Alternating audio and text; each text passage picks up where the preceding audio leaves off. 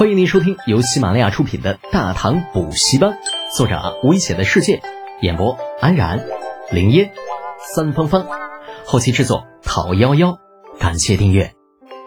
第三百一十六集，某家习大利。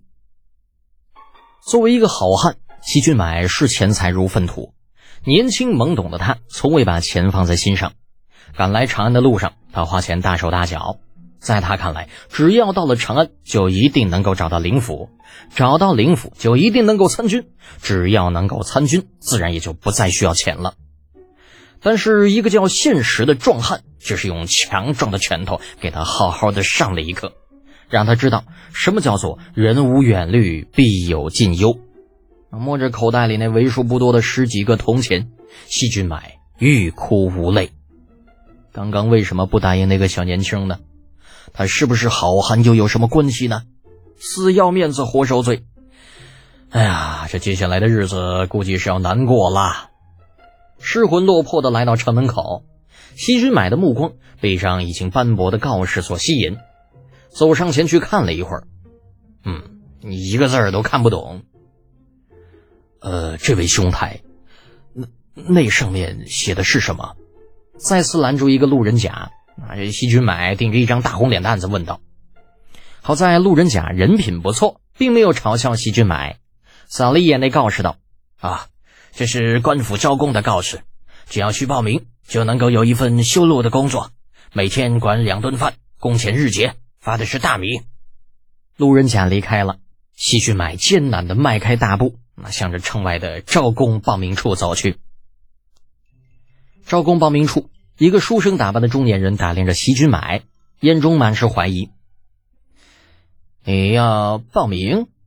那西君买啥时候被人如此瞧不起过？咬着后槽牙，对，你们这里还招工吗？招是招，但是你这小身板能够受得了吗？我们这里每天两顿饭可不是白吃的。要是那中年人说了一半，猛地顿住，盯着西君买，结结巴巴的说道：“你 你快点把他们两个放下来，我我我我相信你力气足够大了。”吧唧，两个负责看摊的壮汉被西俊买自半空丢下，啊，捂着脖子咳嗽着，看向他的目光满是恐惧。面前这个年轻人白白净净的，手劲儿却大得吓人。一手一个将他们两人提溜在半空，竟是面不改色心不跳，也不知道是吃啥长大的。在契约上按下了手印，细菌买问道：“去哪儿干活？什么时候开始？”好汉做事就是这么直接，签了契约就要认真履行。那当然了，如果能在开工之前饱餐一顿就更好了。跟着引路的壮汉细菌买来到一处繁忙的工地。这工地上人群熙熙攘攘，男女老少都有，各自干着力所能及的工作。但见得青壮们一个个光着膀子，正在夯实路基，汗水布满他们坚实的背脊，工作很辛苦，可是他们的脸上却洋溢着幸福的笑容。少年们提着或大或小的木桶，往返于路边的河沟与一个个沙堆中间，同样是满头的汗水，却没有一个叫苦叫累。女人们三五成群聚在一起，用孩子们提来的水，将一些灰色的东西啊与沙石搅拌成一坨，然后再送去老人那边。上了年纪的人们蹲在路中间，那将女人们送来的灰色湿土抹平压实。看着繁忙热闹的工地，西之买忽然觉得参与进去似乎并不是那么难以接受。从今天开始，你就在这里工作吧。每天上午和下午各有一餐，晚上天黑之前会有人来发粮。那，引路的壮汉时不时会与劳作的人们打声招呼，最后将西俊买引到一个工头面前，交代了一声，便离开了。这工头上上下下打量了西俊买几眼，似乎有些犹豫，想了想：“西俊买是吧？你去负责担水如何？”担水？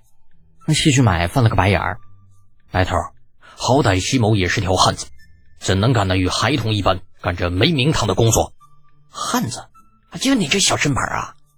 那白工头嘴角抽了抽，嗯，那你做什么工作？某夯路基。啊，西俊买一拍胸口。那白工头呢，想都没想就拒绝了他。不行，夯路基必须是四个人，眼下我找不到人与你配合，所以你还是去担水吧。